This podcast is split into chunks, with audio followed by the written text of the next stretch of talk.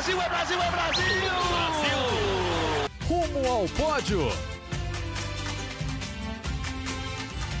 Saudações olímpicas! Este é o Rumo ao Pódio, o podcast de esportes olímpicos da Globo. Eu sou Marcel Merguizo, estou em casa, em São Paulo, hoje, terça-feira, 21 de setembro de 2021.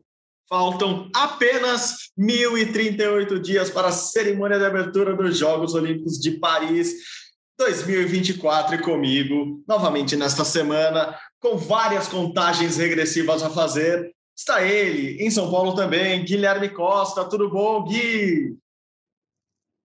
Fala, Marcel. Bom dia, boa tarde, boa noite para todo mundo ligado no Rumo ao Pódio. Exatamente.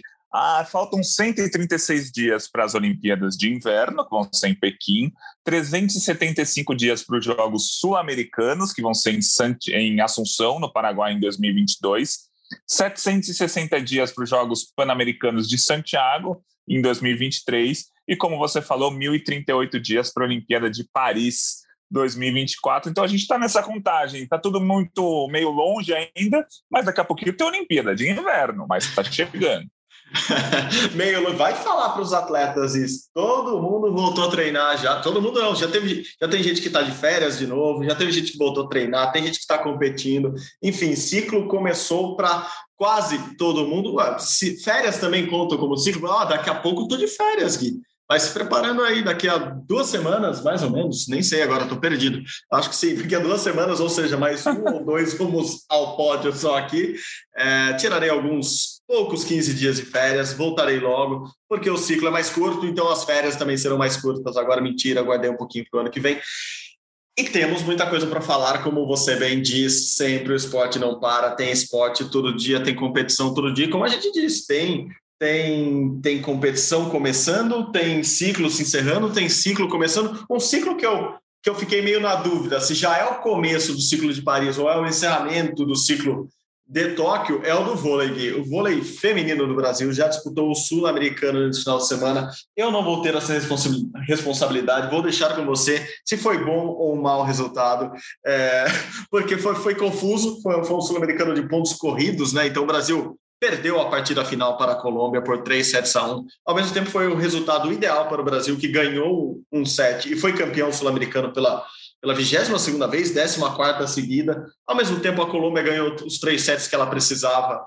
É, precisava só de dois, na verdade. Se classificou para o Mundial, enfim. Foi, foi meio confuso esse sul-americano, mas acho que já foi um primeiro passo aí desse ciclo novo do Brasil rumo a Paris no vôlei feminino. Enfim, foi um resultado bom ou ruim, Gui? Olha, no fim das contas, foi um, o resultado foi bom, porque o Brasil foi campeão sul-americano, se classificou para o campeonato mundial, que eram esses dois objetivos. Mas o desempenho foi ruim e foi bem ruim, né? Porque o Brasil disputou esse sul-americano com uma equipe muito parecida com, que, a que estava na Olimpíada e foi medalha de prata.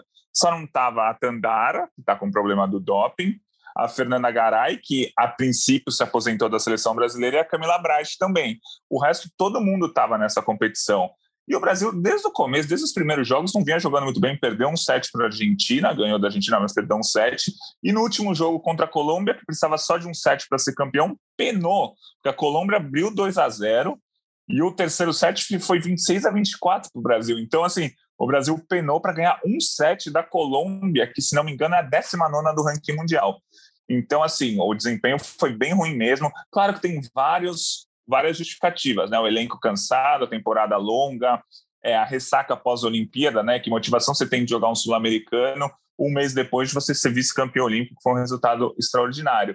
Mas mesmo assim, mesmo com todos esses preâmbulos que a gente possa fazer, não tem cabimento nenhum perder da Colômbia por 3 a 1 é, o Brasil não perdia um jogo do Campeonato Sul-Americano desde 95, se não me engano.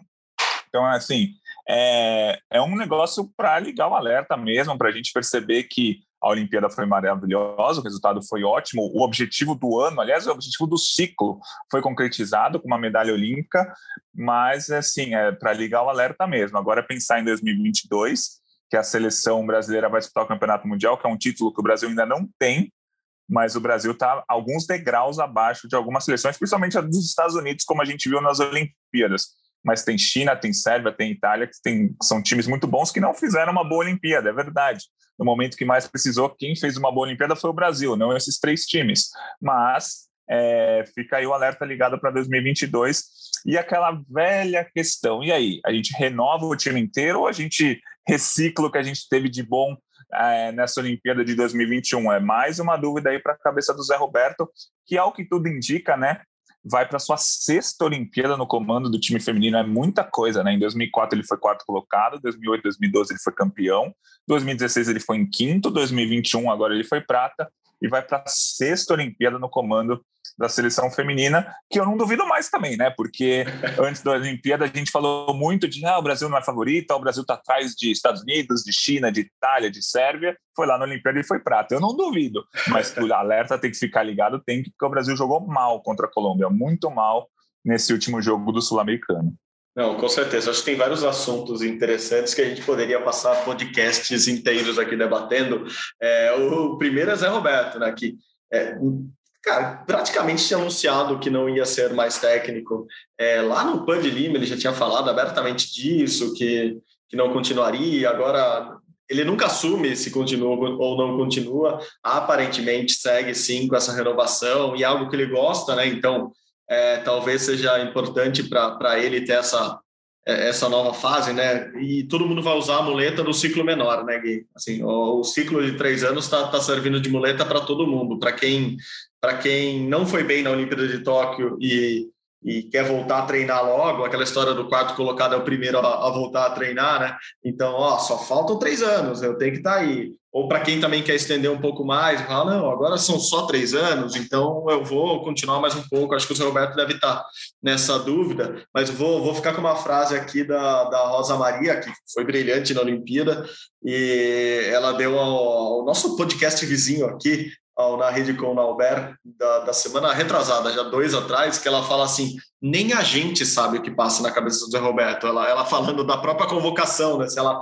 é, se, se a Olimpíada fosse em 2020, se ela seria convocada, se não ia, se ela jogaria como ponteira, como oposta. Ela fala, mas nem, nem a gente na seleção sabe o que passa na cabeça do Zé Roberto. Então é, é difícil saber mesmo.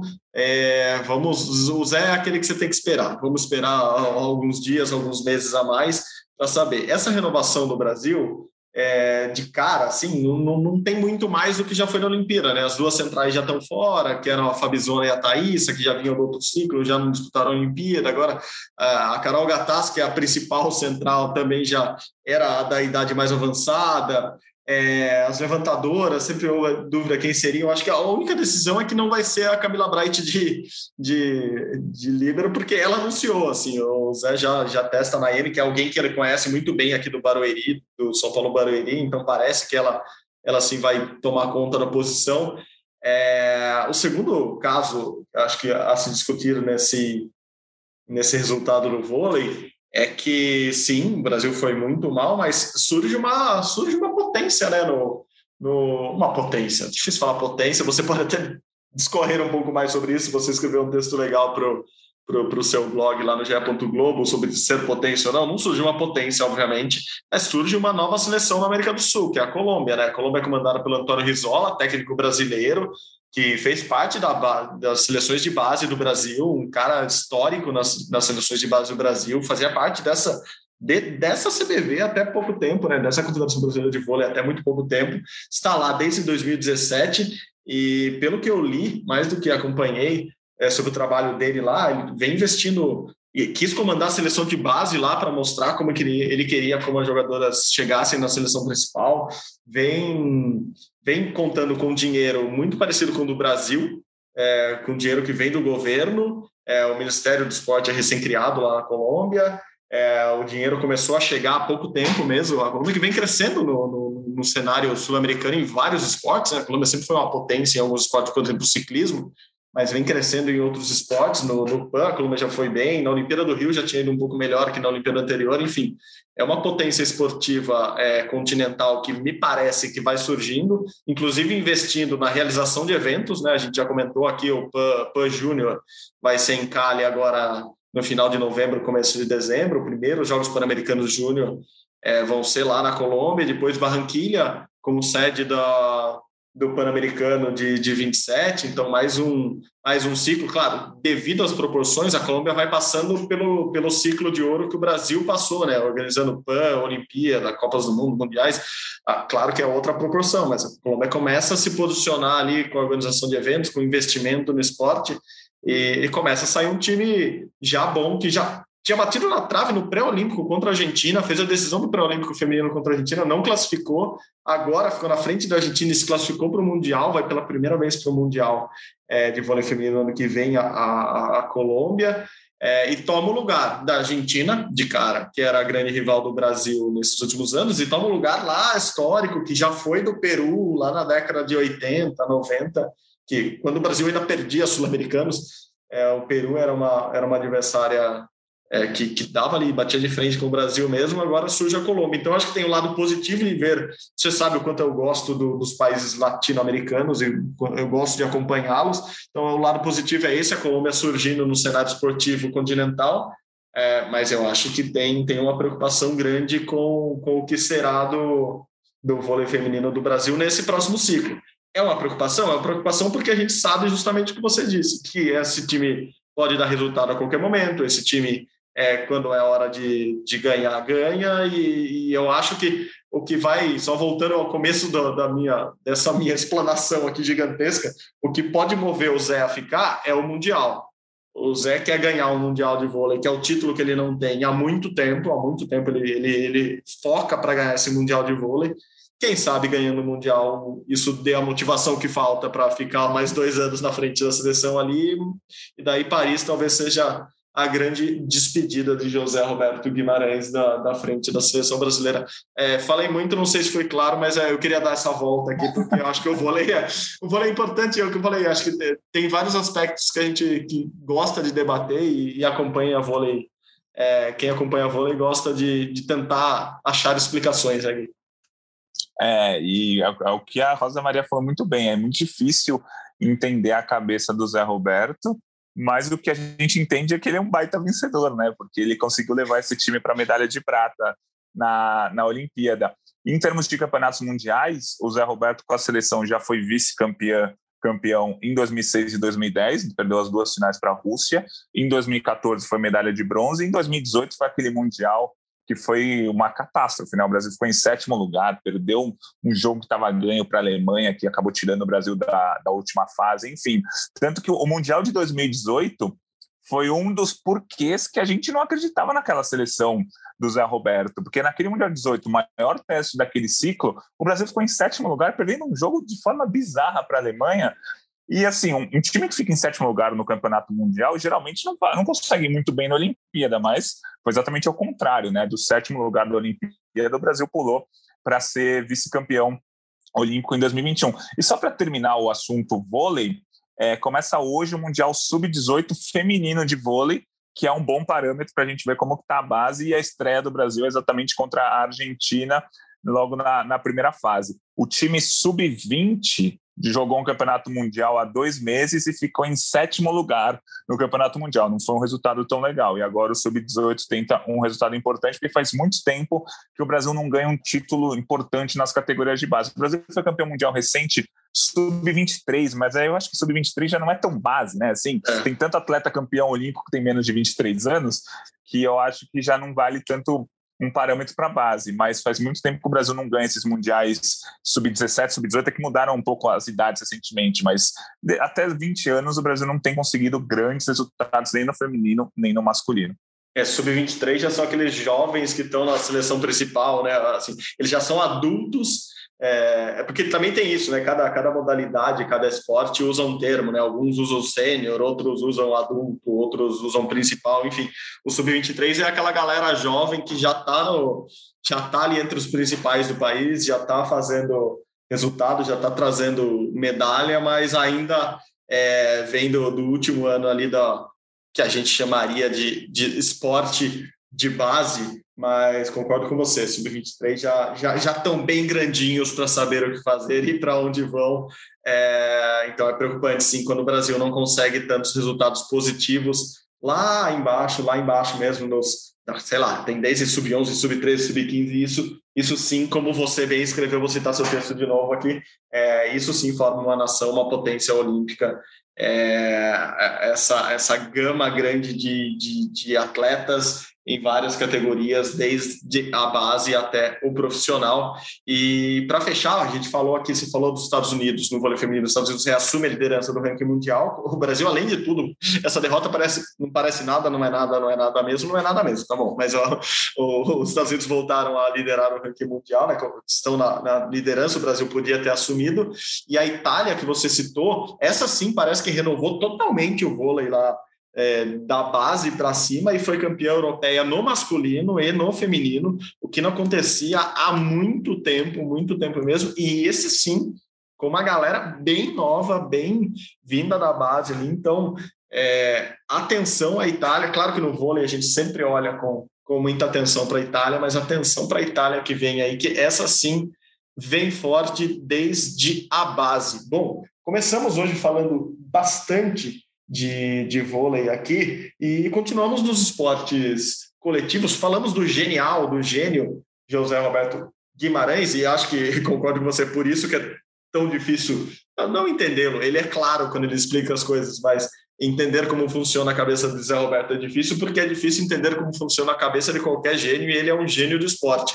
E, e vamos falar justamente disso, de mudança no comando, mudança é, ali entre os técnicos e em outro esporte coletivo. O basquete, o basquete masculino do Brasil, muda de técnico, sai o croata Alexander Petrovic, já tinha saído, a gente já tinha falado disso semana passada aqui no podcast, e agora confirmado Gustavinho, Gustavo De Conte, é o novo técnico da seleção brasileira de basquete masculina. Gustavinho assume já, já assumiu, já assinou o contrato, já está formando é, sua, sua comissão técnica e semana que vem será oficialmente apresentado. Gustavinho, multicampeão, provavelmente o, o maior campeão do basquete brasileiro nos últimos anos como treinador, assume o, a seleção brasileira e continua à frente do Flamengo. Ele está em pré-temporada com o Flamengo, é, lá no Rio, e assume a, a, o comando da seleção brasileira dividindo as tarefas, pelo menos a princípio ele tem contrato com o Flamengo até 2022 e assinou o contrato com a seleção, pelo que eu soube, até 2024. Enfim, Gustavinho é, já é o novo técnico da seleção e é, me parece que é uma unanimidade em relação a técnicos brasileiros é, que podiam assumir a seleção nesse momento, certo? Não, certo, era uma unanimidade. Acho que ninguém era contra neste momento a trazer o Gustavo de Conte para a seleção brasileira, a não ser os torcedores do Flamengo, que formam uma é bela parcela de quem gosta do basquete, mas é por outro motivo, né? Porque o Gustavinho vai acabar se dividindo. É, a gente comentou na semana passada o calendário do basquete. É, é no meio, os jogos da seleção são no meio dos, dos torneios de clube, é tipo o que acontece com o futebol, por exemplo, tem uma data FIBA marcada agora para novembro. O Brasil estreia nas eliminatórias para a Copa do Mundo de 2023 contra o Chile, dia 25 e 28 de novembro. Por enquanto, essas datas ainda estão mantidas.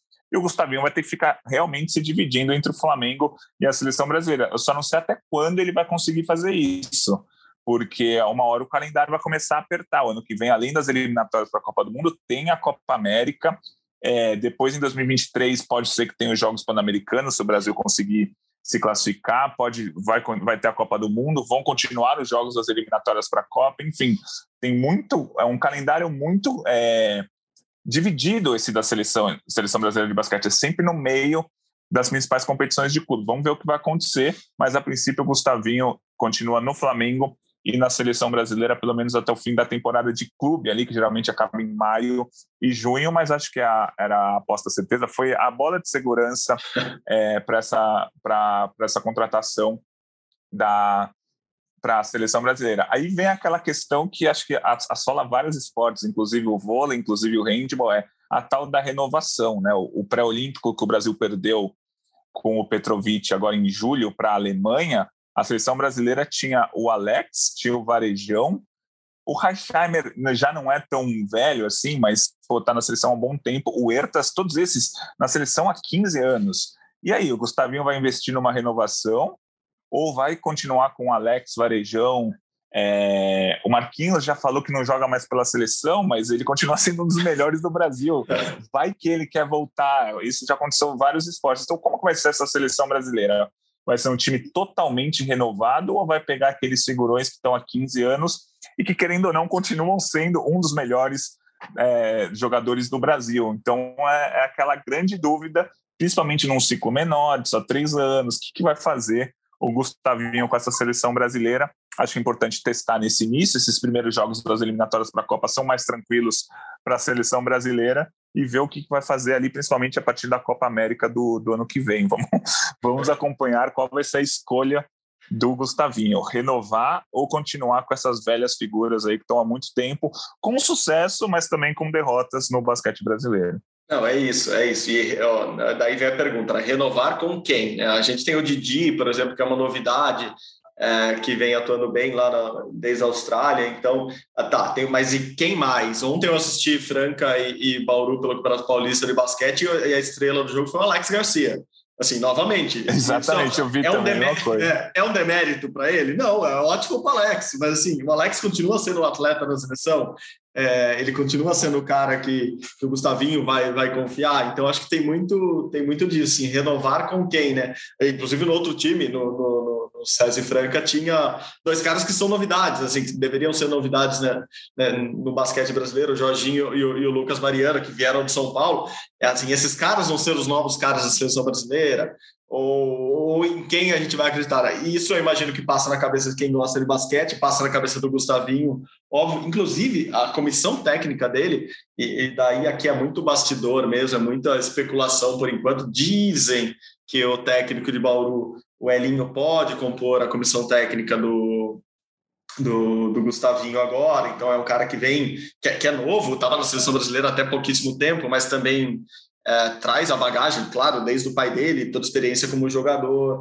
Tem a especulação também que, que Thiago Splitter, primeiro brasileiro campeão da NBA, poderia vir a compor essa, essa nova comissão técnica da seleção brasileira, Thiago Splitter, que, que, hoje em dia trabalha no Brooklyn Nets, né? Assim, trabalha numa das gigantes, das franquias gigantes dos Estados Unidos e poderia vir a colaborar. Então, acho que semana que vem a gente vai ter um norte melhor, assim, entender melhor como vai ser essa essa nova seleção brasileira. O que eu sinto já logo de cara é que há muito otimismo é, com os nomes que estão sendo ventilados, o nome do Gustavinho, é, além de tudo, quem conhece ele pessoalmente diz que é um cara muito, muito do bem, gente boa e com pensamentos de basquete é, para frente, um cara que queria no futuro trabalhar na NBA, trabalhar no, no basquete europeu, então talvez seja uma porta mesmo de entrada da seleção brasileira. A seleção brasileira eu acho que é final de, de, de, de, de rota para todo mundo. Assim, quando você pensa sua carreira, você pensa em chegar na seleção brasileira, mas para ele pode ser mais um passo para um, um universo paralelo ali, que é a NBA, por exemplo. Então,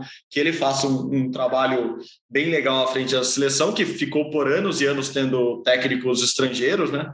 Desde o Monte Monsalve, depois Rubem Manhano, depois agora o Petrovic. Então, é muito tempo com técnicos estrangeiros à frente da seleção, tentando mudar um pouco essa essa seleção brasileira que sempre teve talentos, mas não era uma equipe é, forte, competitiva. Vamos ver o que, que vai vir aí pela frente. O Brasil tentando voltar à Olimpíada. O Brasil não foi para os Jogos Olímpicos de Tóquio, né? Tentando voltar à Olimpíada agora em Paris. É, eu gosto muito, pessoalmente, do trabalho do, do Gustavinho. Acompanhei, claro, no Flamengo, mas acompanhava já aqui no Paulistano é, o que ele conseguia fazer. Então, confiança acho que não falta. É, a gente vai ter que ver como o, o que, que ele vai ter ali dentro de quadra para conseguir entregar um bom time, que é Putz, a gente acabou de falar de vôlei aqui, que é um esporte que todo mundo acompanha, mas nós que, que adoramos esportes em geral, acho que quase todos nós também amamos muito basquete, né, Gui? A gente quer muito que o é. basquete brasileiro seja, seja frutífero em, em, conquistas, porque a gente gosta muito de basquete mesmo e, e quer ver o basquete de volta ao lugar que ele merece. Sim, e o, só para a gente terminar, o Brasil tem uma, alguns atletas jovens que estão aparecendo aí no basquete, é, mas que não são tão jovens assim. Se a gente pegar a, a seleção que perdeu para a Alemanha na final do pré-olímpico, pô, o, o Rafa Luz já tem quase 30 anos, o Vitor Benite já passou dos 30, o Léo Mendel, que jogou muito bem, principalmente um ou dois jogos antes do pré-olímpico, já está com 28 anos. O próprio Lucas Mariano, que você falou, já tem 27 anos, se não me engano. O mais novo aí da, da turma nova, assim, é o Iago, que tem 22 ou 23 anos, se não me engano, 22 anos, e joga muito bem. É, aqui é, ele tem só 1,68m de altura, por isso que ele tem alguma dificuldade, mas, pô, ele é um, um baita de um armador, joga muito bem. Talvez seja o grande nome dessa nova geração. Porque a gente chama de nova geração, mas o pessoal já está com 28, 29 anos. É. Só o Iago que tem 22, isso também é importante chamar atenção. O, Bru, o Bruno Caboclo, por exemplo, já tem 26. O Jorginho, que você falou, já tem 25. Então não são mais aqueles atletas, ah, vamos ver se estoura, tem 19, 20 anos. Não, eles já são adultos, já estão chegando ou já estão no auge da carreira. É, a gente que vê cada vez mais na NBA os atletas estourando, já vindo do high school e já estourando no, entre os profissionais, ou seja, 18, 19, 20 anos, os caras já estão estourando. É, quando você fala 25, 26, 27, você já esperava é, que estivessem num nível diferente, mas claro, o amadurecimento de cada, de cada um é diferente, de cada liga é diferente, em cada liga é diferente. É, o, amadurecimento do, do próprio Gustavinho. Gustavinho é, começou a ser técnico aos 17 anos, assim, claro, técnico de sub-8, mas ele está há muito tempo como técnico, mesmo sendo muito novo. Então, acho que por isso que a gente acredita nele. A gente vê ele há tanto tempo fazendo sucesso ali como técnico, é claro, aqui no Brasil ainda, claro, crescendo aos poucos, mas é, que a gente acredita nele, acho que muito por causa disso também, que a gente viu o crescimento dele. É, a nossa geração também cresceu vendo o, o Gustavinho como técnico. Bom, Gui, continuando nos esportes coletivos, o programa é dedicado aos esportes coletivos hoje, episódio especial quase. É, vamos falar um pouco de futebol. É, claro, não houve mudança de técnico. Pia continua comandando a seleção feminina de futebol do Brasil e continua comandando bem. Né? O Brasil ganhou mais um amistoso contra a Argentina. O Brasil aproveitando a data FIFA, né? Você falou da data FIBA.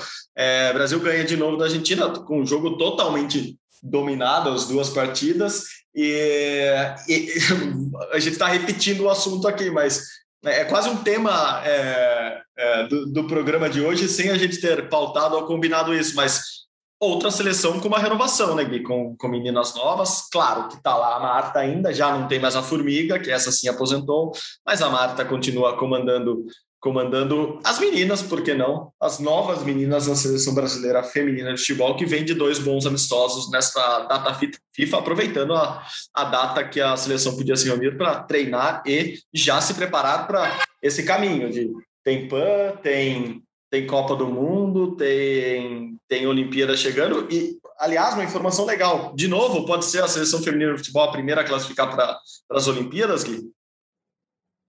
Olha, não, ainda não foram divulgados todos os critérios de classificação para a Olimpíada de Paris e todas as modalidades. Então, ainda não dá para saber qual vai ser o primeiro pré-olímpico. Mas a Copa América de 2022 de futebol feminino vai ser disputada em junho e julho e pelo o que fa, é, pelo que a coordenação da seleção brasileira está falando, vai valer vaga olímpica, assim como foi em 2018. Então pode ser, ou muito provavelmente vai ser a primeira seleção ou o primeiro atleta, a primeira vaga do Brasil conquistada para as Olimpíadas deve ser a do futebol feminino, se essa vaga vier, e acho que vai vir no ano que vem. E o futebol feminino passa por algo parecido com o que o basquete masculino passa, com o que o handball feminino passa.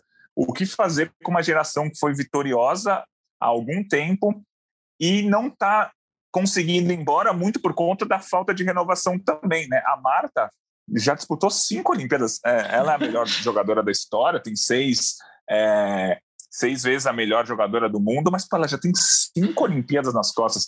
A Formiga, como você falou, tem sete e ela, pelo menos da seleção, se aposentou.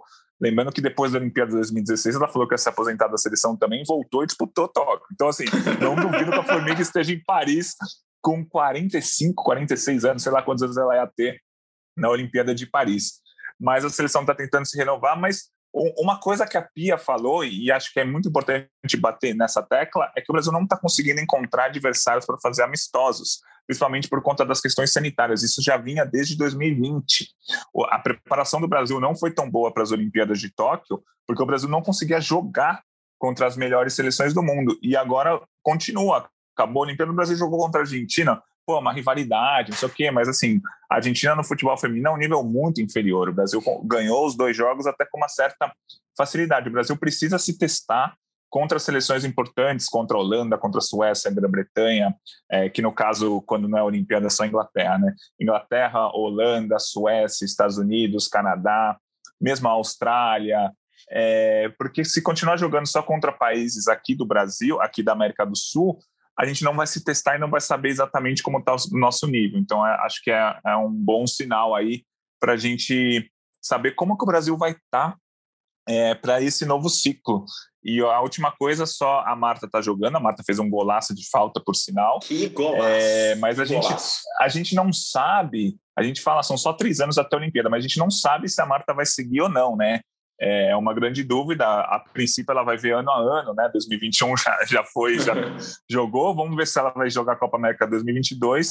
E o futebol feminino é um detalhe importante. Tem duas competições muito importantes, praticamente do mesmo do mesmo grau de importância. Eu não sei o que uma jogadora sonha mais, em ser campeã da Copa do Mundo ou ser medalha de ouro nas Olimpíadas. Então tem duas competições seguidas muito importantes, 23 e 24, que o Brasil não conquistou. Já foi vice-campeão das duas, mas nunca conquistou essas duas. Então acho que a Marta vai tentar seguir até a Copa do Mundo e até a Olimpíada. Vamos ver o que vai acontecer nesse ciclo, que o Brasil ainda segue como uma seleção que não vai chegar, ao que tudo indica, como favorita ao título nas principais competições, vai chegar ainda um pouco abaixo, mas vai ficar naquele grupo que briga por uma semifinal, que briga por medalha, mas que não é favorita. Foi como o Brasil chegou na Olimpíada de Tóquio. Tanto que o Brasil caiu nas quartas de uhum. final, empatando com o Canadá, perdendo nos pênaltis, o Canadá viria a ser campeão olímpico. Então, é, vamos ver como é que vai ser esse ciclo da seleção brasileira de futebol feminino. É, a seleção brasileira de futebol feminino, como você bem disse, ou a seleção feminina de futebol, como, como acho melhor é, acho dizer. que é mais correto. É, é, é, é mais correto mesmo. Exato, a seleção exato. feminina de futebol. Porque o esporte não é futebol feminino. É a seleção que é feminina, mas o esporte é futebol, exatamente. Perfeito. Feito, feito o parênteses, é, a seleção feminina de futebol, é, eu acho que uh, cai no, no, mesmo ponto de, de outras. Aí, o Zé Roberto querendo ganhar o Mundial é a Marta querendo ganhar o Mundial. Se ela não tem o Mundial, ela não tem a medalha de ouro olímpica, então talvez esse seja o grande motivador. Assim, quando, quando vira essa chavinha de acaba uma grande competição, a gente sempre fala ah, o que motiva o atleta a, a seguir mais um ciclo treinando, é, abdicando de muitas coisas, é, a expressão que, que eles gostam de usar, que muitos psicólogos gostam de usar, o que, que dá fome? Qual que é a fome que ele tem agora? Acho que a Marta tem essa fome ainda, de ganhar um Mundial, de ganhar uma Olimpíada, de ser campeã pela seleção brasileira, ela que já conquistou tudo individualmente por clubes, eu acho que a fome dela está aí, ela sabe o tamanho da fome dela e ela sabe o tamanho, né, o quanto a fome dela representa para as outras atletas. Se a Marta quer ganhar, imagina as outras, entendeu?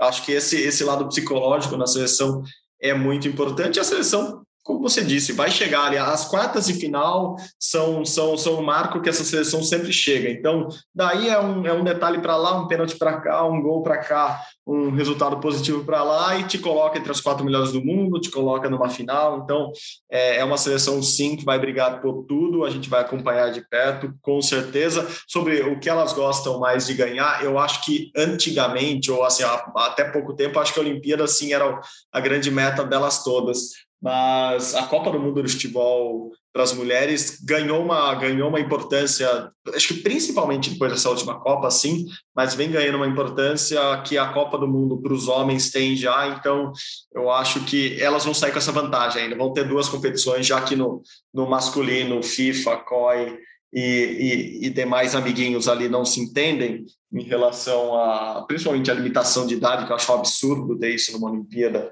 é, para um esporte coletivo do tamanho do futebol, então acaba que o futebol é, masculino, o futebol para os homens nas Olimpíadas fica meio no, no, no, nível abaixo por causa dessa briguinha interna ali entre as entidades. É, no feminino elas têm essa grande vantagem, elas têm duas competições gigantes para conquistar e acho que qualquer uma que a seleção brasileira conquistar e a Marta conquistar, conquistar vai ser muito importante para essa geração, para o futebol como um todo no Brasil.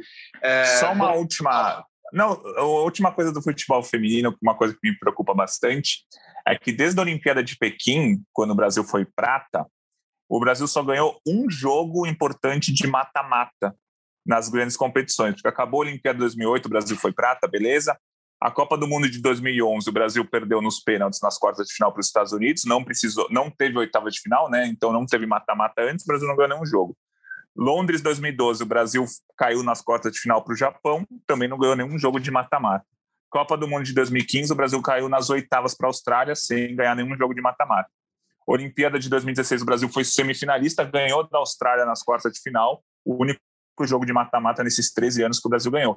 Porque aí veio a Copa do Mundo de 2019, o Brasil caiu para a França na prorrogação, a Olimpíada de 2021, que o Brasil caiu logo na primeira rodada do mata-mata, né, quartas de final, para o Canadá nos pênaltis. Então, é muito importante o Brasil saber jogar essas partidas decisivas, que nos últimos 13 anos o Brasil ganhou só uma delas, e a gente sabe, a gente vendo os resultados, o Brasil sempre perde ou na prorrogação, ou nos pênaltis, ou num jogo muito equilibrado, ou num gol é, no finzinho. Então tem que prestar muita atenção nisso e claro que a Pia sabe melhor do que todos nós é, essa esse negócio da seleção brasileira feminina de futebol, que atualmente é ali a quinta, sexta, sétima melhor equipe do mundo e por isso tem ficado nas últimas competições em quinto, sexto, sétimo. O que precisa fazer é o Brasil subir esse degrau e voltar a ser o que era em 2008, que o Brasil era a melhor ou a segunda melhor seleção do planeta.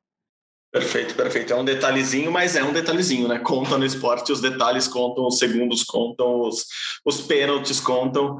É, agora é isso, é torcer para. Torcer não, treinar, trabalhar, trabalhar, inclusive cabeça, não é nem só corpo, técnica, não é cabeça mesmo, que às vezes mata-mata é muito disso, assim, você fica com isso em mente e acaba travando na hora H é, é trabalhar para que a bolinha bata na rede e caia do lado de lá, para que a moeda caia do lado da, da cara e não da coroa, enfim, detalhes que todos sabemos como, como são e que o Brasil tem que trabalhar para conseguir mudar nas próximas competições. Bom, terminamos essa essa grande parte falando de esportes coletivos aqui e vamos passar até que rapidamente por alguns bons resultados, alguns nem tanto, do, dos esportes individuais do Brasil em esportes olímpicos, claro. É, começamos pela canoagem, a canoagem teve mundial, né? Mundial de canoagem. É, o Brasil foi com não, não foi com todo mundo, né? Mas voltou com um bom resultado no com o ouro do Fernando Rufino, né? Da, da paracanoagem. Ele já tinha sido campeão olímpico há menos de um mês, agora campeão mundial, só falta entrar no BBB. Fiquei sabendo que um dos sonhos dele é entrar no Big Brother Brasil. Fica aí oh. para todos, todos nossos colegas da Globo que estão escutando, os, os, os arrebatadores de, de, de, BBB. Você que é um que é um fã incondicional do, do, do programa, do reality. Aí, vamos ajudar Fernando Rufino a entrar no BBB, porque diz que é o que falta para ele pedir música no Fantástico. É, o sonho se concretiza se ele fizer Mundial, Paralimpíada e BBB. Então, Fernando Rufino, o grande nome do Brasil neste Mundial, né, Gui? Isso, o Brasil conquistou um ouro, uma prata e um bronze nas provas de canoagem paralímpica, né? Além do ouro do, do Rufino, o Luiz Carlos Cardoso foi prata e a Débora Benevides foi, foi bronze. E o Brasil não mandou, por opção própria, não mandou nenhum atleta para o Mundial de Canoagem convencional. Né? Muitos campeões olímpicos abriram mão dessa competição, mas outros, outros medalhistas olímpicos e campeões olímpicos, olímpicos participaram. Então, acho que é legal a gente falar dos resultados da prova do Isaquias, por exemplo. Ser um mil metros, que o Isaquias é o campeão olímpico e, por opção, não foi para esse campeonato mundial. O alemão Konrad Robin ganhou esse campeonato mundial. O Martin Fuchs, que é um velho conhecido tcheco, ficou em segundo lugar e o húngaro Balaz Adolfo ficou em terceiro lugar na prova do C1 mil metros, que é a prova que o Isaguias é campeão olímpico. Os outros medalhistas olímpicos, né, o chinês que ficou com a prata, por exemplo, não estava nesse campeonato mundial. O C2, é, que agora a prova olímpica é o C2 500, né? O, na Olimpíada, a gente teve o C2000 em Tóquio, o Isaquias competiu ao lado do Jaque, ficou em quarto lugar. Agora, o C2 500 vai ser a prova olímpica em dupla para Paris 2024, na distância de 500 metros. A Itália foi ouro, a Hungria prata e a Rússia bronze nesse campeonato mundial que a gente teve. China, Cuba e Brasil, que são três dos quatro principais times, não levaram é, é, atletas, né, duplas para essa competição. Então, é uma competição importante, abre o ciclo olímpico, mas acho que tudo bem o Brasil não ter participado. Eu queria até participar, ter visto a participação para ver o Brasil ganhando tal, uhum. mas não participaram. Paciência, é, é, é escolha deles, já pensando no Mundial de 2022, já que o Isaquias vai ter esses quatro, cinco meses de férias aí após o ouro olímpico, mas acho que está merecido, né? O ouro ficou bom, de bom tamanho para ele em Tóquio. Não, faz muito bem. Ele que foi para o México tirar férias, foi lá para o Caribe tomar um pouquinho de sol, já que não tem muito sol é, de onde ele vem, ele foi para o Caribe tomar um pouquinho de sol. Mentira, tô brincando. Ele foi descansar com a família lá, aproveitou e casou-se. Então, merecidas férias para Isaquias Queiroz, que no próximo ciclo vai aparentemente ter duas opções de, de parceiros é, como a gente sabe, o, Jack Goldman foi o parceiro dele em Tóquio, eles ficaram em quarto, não conseguiram medalha, e o antigo parceiro de Zaquias, o Erlon Souza, é, passou por uma cirurgia, uma artroscopia no quadril esquerdo semana passada. Se não me engano, foi no dia que a gente gravou o podcast, nem se, não lembro se gente chegou a falar que o resultado da, da cirurgia tinha, tinha sido satisfatório, então ele é, era algo, uma doença mesmo que ele tem ali e precisava dessa recuperação. Então, o Erlon para o ano que vem, é uma, uma, cirurgia que demora, ele vai ficar alguns bons seis meses é, parado, se recuperando. Então, para o ano que vem, teremos Erlon de novo é, remando. Não sabemos em quais condições ainda, como eu disse, a cirurgia faz uma semana que ocorreu, mas então Isaquias deve ter é, duas opções de, de parceiros ali. Não imagino que, que, que Isaquias não esteja muito bem preparado para, para Paris. Como ele disse, ele quer, quer mais uma medalha, quer, quer ser o maior recorde, maior medalhista da história do Brasil. Então, está apenas uma medalha de igualar é, o, o Scheid e o Torben no, no, do hipismo. Então, Isaquias vem, vem com tudo para Paris. Talvez tenha um, não, não será um novo mas talvez tenha opção de, de parceiros para tentar essa nova medalha em Paris. É, mudando de esporte rapidamente, mas ainda com medalhistas olímpicos, o boxe está rolando, está rolando mundial militar de boxe, né, Gui? Os brasileiros estão lá, a maioria deles é militar, é, faz parte de alguma das forças armadas brasileiras. E mas teve um caso curioso da Bia, né? Nossa nossa vice-campeã olímpica Beatriz Ferreira teve foi caiu e voltou. Como que foi isso? Exatamente, né? O Campeonato Mundial Militar está rolando na Rússia, em Moscou, e aí curiosamente, nas quartas de final, a Beatriz Ferreira, nossa vice-campeã olímpica, enfrentava uma russa. A luta, claramente, a vitória foi da brasileira, assim, sem sombra de dúvidas. É, só que aí o, o resultado inicial foi vitória para a Rússia, ali na hora de levantar o braço tal. A russa saiu comemorando, a brasileira saiu é, com cara de poucas amigas. A comissão técnica já fez o sinal de negativo para a câmera da transmissão é, do evento, tipo deixando claro que estava que não gostou da decisão do juiz. Né? O nome da Rússia é Nuni Azatrian. E aí, pouco depois, a comissão é, da Marinha, né, o Mundial é Militar, a comissão da Marinha entrou com recurso e, e aí os árbitros revisaram, a organização revisou e a Beatriz Ferreira venceu essa luta oficialmente contra a Rússia, é, passando para a semifinal e garantindo pelo menos uma medalha de bronze. O campeonato vai até o fim de semana e acho que é, foi legal essa vitória, principalmente para a Beatriz continuar indo para o pódio. Desde 2017, ela só não foi ao pódio em uma competição, se não me engano, foram 28 torneios que ela participou, só não foi pódio em uma competição, que foi o Campeonato Mundial de 2018. Então seria interessante que ela fosse, por mais que o Mundial Militar tenha um grau abaixo de importância, seria legal que ela fosse ao pódio e ela vai ao pódio. A gente só não sabe se é ouro, prata ou bronze as semifinais vão ser nessa, nessa semana ainda. É, o Ebert, que é o campeão olímpico, né, o Ebert Conceição não está participando do torneio, e o Abner Teixeira, Teixeira, que foi bronze nas Olimpíadas, participou do torneio, mas foi eliminado na primeira fase. O Brasil ainda tem sete boxeadores competindo. Lá no GE. Globo barra Olimpíadas, a gente vai atualizando diariamente os resultados para a gente ir acompanhando que o Brasil deve sair com umas quatro, cinco medalhas desse torneio que não tem tanta importância, mas é legal porque os brasileiros precisam continuar é, lutando, continuar enfrentando atletas de nível para manter o ritmo nesse fim de ano, até porque no mês que vem, em outubro, tem o um campeonato mundial masculino de boxe. Aí não é o militar, é o campeonato mundial mesmo. Então, como a gente gosta de falar, o esporte olímpico não para nunca e pelo jeito o boxe também não, porque as competições seguem. Exatamente, e, e, um dos segredos do, do, do boxe brasileiro ter tantos atletas é, na elite mundial hoje em dia, segundo os próprios técnicos e coordenadores da, da seleção, é que o boxe brasileiro passa muito tempo no exterior, compete muito. Então, é, estar competindo, estar lutando é sempre positivo para qualquer esporte e, e, e, segundo eles mesmos, no boxe é um desses modelos que, que deram certo. Claro que é só com uma parte da seleção, é, são só alguns atletas, é a elite da elite, como a gente costuma dizer aqui, mas sim o boxe brasileiro se dá muito bem. Obrigado. Hoje em dia, eu falei que a Bia caiu e levantou, sem querer fazer trocadilho, sem querer arrumar ganchinhos perdidos por aqui nesse podcast. Quem também caiu, levantou, chegou, mas não tão bem quanto podia chegar nesse final de semana, foi Henrique Avancini, lá na Copa do Mundo, a última etapa da Copa do Mundo, do circuito mundial, né?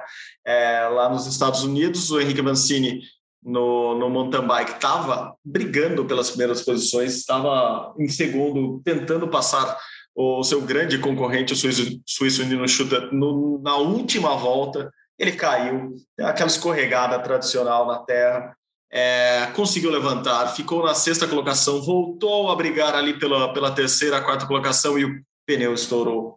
Daí chegou em 15 com apenas o aro do pneu dianteiro, é, mas chegou, enfim, não foi o resultado que o Avancini merecia, que ele esperava, não foi como não foi na Olimpíada, mas é um cara que está ali, né, Gui? Mais um cara que nesse ciclo a gente vai acompanhar com certeza, brigando muito ali pelas, pelas primeiras posições, seja em etapas de Copa do Mundo, seja em mundiais, seja na Olimpíada. Que azar, que azar, assim, a última volta desastrosa no sentido que, de que ele não podia fazer nada. A gente falou de psicologia hoje, muitos dos psicólogos falam assim: ah, você tem que se preocupar com aquilo que você pode é, pode comandar, né? Aquilo que você pode controlar. Tipo, ali não tinha o que ele controlar, ele fez tudo certo, mas pneu estourando, derrapada numa subida, enfim, deu tudo errado na última volta para o Vancini, mas ele terminou na 15ª posição.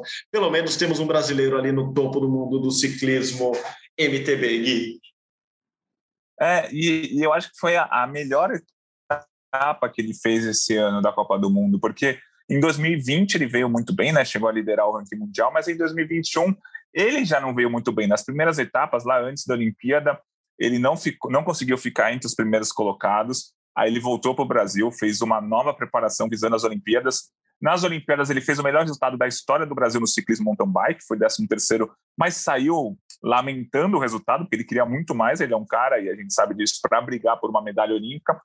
Aí voltou é, da, na, nas Copas do Mundo e conseguiu fazer a melhor, depois da Olimpíada, ele conseguiu fazer a melhor prova dele, dele na temporada, essa etapa da Copa do Mundo que você explicou que ele ia para medalha, né?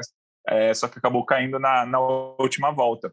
Então, acho que o, o Henrique Avancini acaba bem essa, essa temporada. Foi uma temporada de altos e baixos para ele, mais baixos do que altos até, e ele sabe muito melhor do que a gente que foi assim. E a gente é aquele, aquele esquema. Agora, em 2022, a gente espera para ver o que ele vai fazer nas Copas do Mundo, no circuito mundial, porque ele é um cara para seguir brigando por medalhas nas principais competições.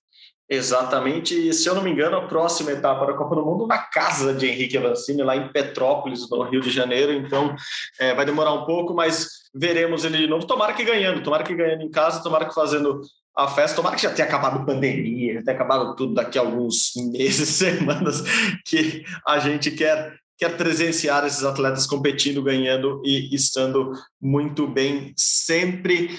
Vamos para mais um esporte. Está parecendo uma Olimpíada isso aqui agora. Vai mudando de esporte. A sorte que o Gui é uma máquina de pensar e trazer informações, senão estaremos ferrados aqui. Gui, é... Bom, agora vou jogar a bola para você. Hipismo também teve um bom resultado nesse final de semana, né, Gui? Isso, no hipismo adestramento a gente teve o Grand Prix de Aachen, na Alemanha, que é uma das principais competições do mundo. E o João Victor Oliva, ele ficou em 11 lugar numa competição, depois ficou em quinto na outra. Só que mais importante do que essas posições, né, muitos atletas do mundo não participaram desse evento, foi a nota que ele tirou, né? No primeiro dia ele tirou o, no adestramento a nota é dada em porcentagem, né? Ele tirou 71,6% no primeiro dia e 72,9% no segundo dia. São as duas maiores notas da história de um atleta brasileiro. É, Para a gente ter uma, uma ideia, na Olimpíada, ele fez a nota de 70,4, que já tinha sido a maior nota da história de um atleta brasileiro, então ele pulou 70,4 na Olimpíada para 71,6 no primeiro dia do Grand Prix, para 72,9 no segundo dia do Grand Prix. Ele vai galgando, assim, 1% aqui, 1% ali, ele vai subindo.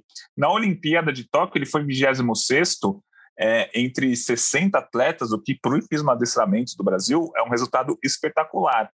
E se ele tivesse feito na Olimpíada a nota que ele fez agora na Alemanha, ele já seria top 20. Então ele está subindo. É um cara que vai brigar por uma medalha olímpica em Paris? Muito provavelmente não. Mas é um cara que está subindo, assim. É, ele, antes ele não ficava nem entre os 40. Na Olimpíada ele foi 26. Agora fez uma nota que daria um top 20. Ele é um cara que está subindo que vai poder brigar lá em cima nesse ciclo olímpico. Claro que ainda não por uma medalha, a gente imagina, né? Esperamos que sim, mas acho que ainda não.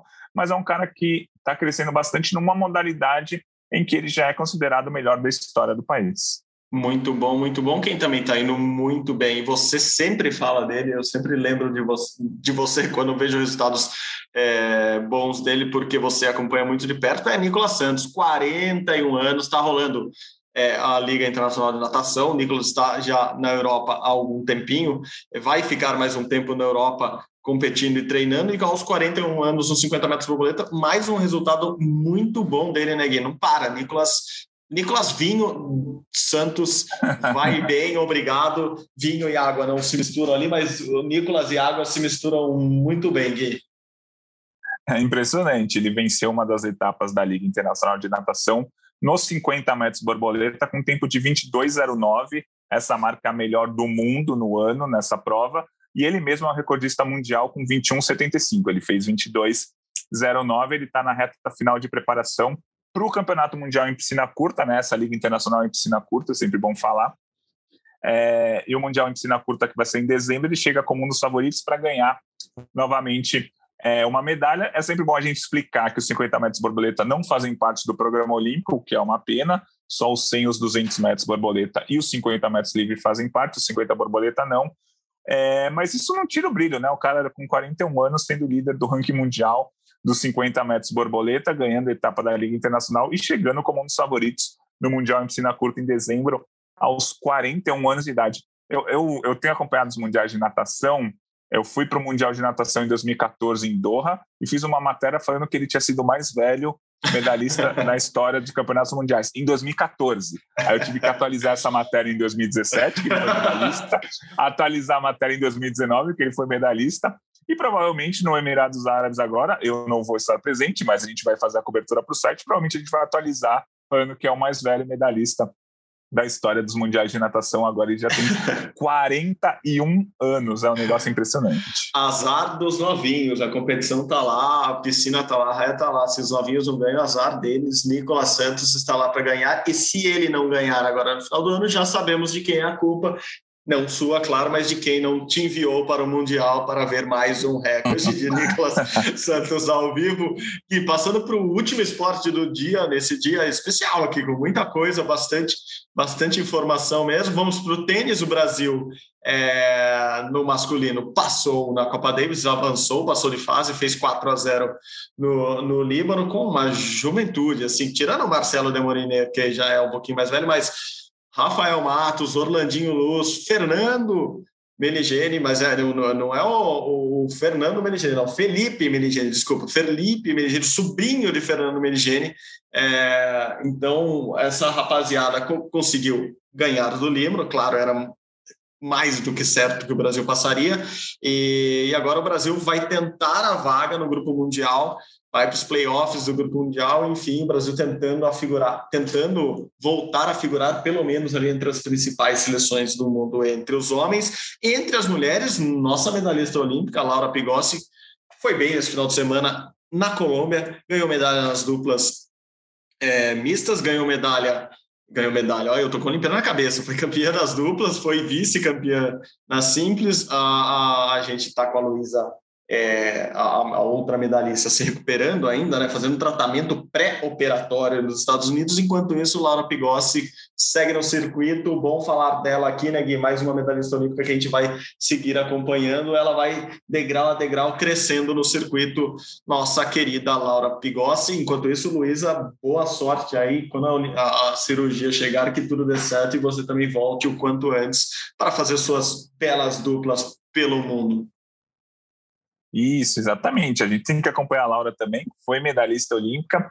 Ela tem um ranking bem abaixo né, da Luísa, ela é 313 do ranking de simples e 209 do ranking de, de duplas. Na verdade, desculpa, ao contrário, 209 do ranking de simples e 313 do ranking de duplas. É, e a gente vai seguir acompanhando ela. Ela é uma medalhista olímpica, conquistou títulos e já está na Espanha para jogar torneio, mais um torneio essa semana. Tenista é um negócio impressionante, né? O ano tem, o ano tem 52 semanas, eles jogam 78 torneios. É um negócio, toda semana eles jogam, o que pra gente é maravilhoso. A gente gosta de esporte, a gente está acompanhando toda semana. Mas para eles deve ser cansativo. Viagem, competição tal. E eles, quanto mais cansados eles ficam, é melhor. Porque, por exemplo, se você perde na primeira rodada, você perde na segunda-feira, você tem uma semana para se recuperar para outro torneio. É, se você vai até a final e joga até domingo, você tem dois dias para se recuperar para outro torneio. Então, o tênis é um esporte meio maluco nisso aí. É, isso, inclusive, gera um, um, ditado deles ali no tênis que é, é toda segunda-feira é um recomeço. Né? Porque toda segunda-feira tem um torneio novo para você disputar. Assim, seja você jogando no domingo e ganhando, seja você perdendo na terça-feira anterior, você sempre tem um, um novo desafio ali na próxima segunda-feira. Então, quando você reclamar da sua segunda-feira, se inspire nos tenistas, que toda segunda-feira é um recomeço, uma chance de conquistar alguma coisa nova. O tenis, o momento coaching de tenistas aqui. Agora sim, é, em homenagem a Fernando Meligeni, nosso, nosso glorioso tenista olímpico, pan-americano e de tantas Copas Davis por aí. É, Gui, estamos acabando por aqui. Você falou de tênis, eu acabei de me lembrar. Ontem eu comecei a assistir uma série e é espetacular. Assim, me chamou muita atenção, fiquei até assustado de tão realista que é. Chama Untold. É, eu, eu, assisti um episódio que chama Marge Fish Federer. Cara, assim, assista quem puder, quem quiser entender um pouco como funciona a cabeça de atleta de alto rendimento. Essa Untold, se eu não me engano, agora só falta falar errado aqui, é da Netflix. E, cara, uma série muito, muito legal de, de, de, assistir. Eu assisti só esse episódio e assim, fiquei parado, congelado, vendo uh, o quanto o Mar de Fish se, se abre na série. É, não vou dar spoiler aqui, mas tem tudo a ver com o momento que a gente vive da, da saúde mental dos atletas, pensando em Simone Biles, pensando em Naomi Osaka. É, assistam então Untold, para não dizer que eu estou indicando só uma série. Ted Lasso, essa não é série documental, é uma série que ganhou um monte de prêmio agora essa semana no Emmy, é, sobre um técnico de futebol americano que vai treinar um time de futebol, soccer ou futebol no, na Premier League na Inglaterra. É muito engraçado, é muito legal. Tem para quem gosta de esporte vai ser mais legal ainda, porque você vê detalhes ali que a gente repara no dia a dia de atletas e técnicos que são cômicos. Então, outra dica e para fechar, tá também no ar lá no Globoplay, é Ouro, a série produzida aqui por nós da Globo, lá no Globoplay, sobre os atletas medalhistas de ouro nas Olimpíadas é, de Tóquio. Os dois últimos episódios são muito legais. Eu assisti essa semana o Dana Marcela Cunha, para mim, já é o meu preferido, assim, é muito legal mesmo. E também tem o do futebol dos homens, lá o ouro masculino do futebol em Tóquio. Então, três dicas aí para quem. Agora que os esportes estão deixando a gente relaxar um pouquinho, se é que dá para relaxar ou pensar em outra coisa, dicas de séries esportivas para vocês assistirem por aí, Gui. eu confesso que eu ainda não. O, o É Ouro eu tô vendo, claro, no Globoplay, mas eu, não confesso, eu confesso que eu ainda não vi as outras duas séries que você falou. Aliás, o Mart Fish, que você falou que é o tenista, foi vice-campeão olímpico em 2004. Numa época, é estranho falar que 2004 era uma época, mas há 17 anos muitos tenistas não gostariam, não gostavam de participar das Olimpíadas. Aí o Nicolas Massu, que é um chileno, foi campeão, o Matt Fish foi vice-campeão, então vou, vou, vou atrás dessa série aí, que é muito legal. Mas atualmente eu estou mais no, nos tempos do Imperador, a novela da da Globo, que eu estou acompanhando. Começou a segunda fase, não é uma competição, mas começou a segunda fase da novela agora né, nessa semana. Estou acompanhando é, e vi recentemente o documentário do Schumacher no Netflix também. É, eu que fui um fã de Fórmula 1, hoje em dia eu acompanho bem menos, mas a época do Schumacher, anos 90 e início dos anos 2000, eu era um fanático que ficava madrugadas e madrugadas vendo Fórmula 1 ou ansioso para assistir a corrida no domingo, no dia seguinte. Achei bem legal o documentário. E quem gosta de música também, eu, eu vi o documentário do Chorão também, que foi também me marcou nos anos 90 e 2000. Chorão, que era o cantor do Charlie Brown Jr., que tem um documentário bacana sobre ele lá no Netflix também. Preciso ver esses dois. É, o Chorão, por motivos é, óbvios, a gente acho que foi fã ali do, do, do Charlie Brown Sim. no começo algum tempinho atrás, alguns aninhos atrás, eu morei em Santos, então imagina a ligação que eu tinha na, na época que o Charlie Brown estava já, já tinha explodido, já era famoso, eu, eu convivia com, com muita gente ligada à, à, à banda, inclusive uh, o Rafael, um dos nossos cinegrafistas, repórter cinematográfico, é verdade. é quem faz esse documentário. Então, vou assistir também por causa dele, também por, pela minha ligação com o Santos, também pela ligação com tudo. O Chorão, que hoje teria uma ligação extremamente próxima do esporte, com certeza, por causa do skate é. nas Olimpíadas. Muita gente do skate é fanático por, pelo, pelo, pelo Chorão. Praça Palmares, em Santos, é conhecidíssima é, por causa do, do skate. As pessoas vão andar lá e dia sim, dia também tocava Charlie Brown Jr. lá na, na praça, então vou assistir Schumacher também, no, quero, quero ver, enfim, não, não faltará, quer dizer, só faltará tempo para gente, e coisa para fazer nunca falta, né, Gui? não, bom, no meio disso tudo, a gente grava aqui o Rumal Pode, tenta dar todas as dicas possíveis do que assistir, do que acompanhar, seja na música, nas artes ou no esporte, que é o nosso forte, eu, eu acho, pelo menos. E, então, até semana que vem, continuamos aqui atentos a tudo e a todos e tentando trazer dicas boas nesse, nesse final de podcast. Valeu, Gui. Obrigado de novo pelas dicas, pela companhia e por este episódio do podcast. Valeu de novo, hein? Valeu, é sempre um prazer. Essa semana ó, tem Campeonato Mundial de Tiro com Arco, tem, tem jogos de tênis, tem é, o Circuito Mundial de Tênis de Mesa voltando, tem a Liga Internacional de Natação, enfim, tem o, o Campeonato Mundial Juvenil de Vôlei que a gente falou mais cedo. O esporte olímpico não para nunca e a gente segue acompanhando tudo. Boa, boa, Gui. Valeu de novo. Muito obrigado pela produção, pela ajuda, pela participação, pela companhia, pelas discussões sempre de altíssimo nível aqui. Como vocês sabem, o Rumo ao Pódio é uma produção minha do Guilherme Costa, tem edição de Maurício Mota, Bruno Mesquita, Luiz Fernando Filho, Raíra Rondon, a coordenação é de Rafael Barros e a gerência de André Amaral. Você encontra nosso podcast lá na página do GE, ge.globo barra ou seja, vai lá, ge.globo barra todos os podcasts, todos os episódios estarão por lá ou no seu agregador de podcast favorito. Muito obrigado pela companhia de todos novamente. Saudações olímpicas. Tchau, tchau.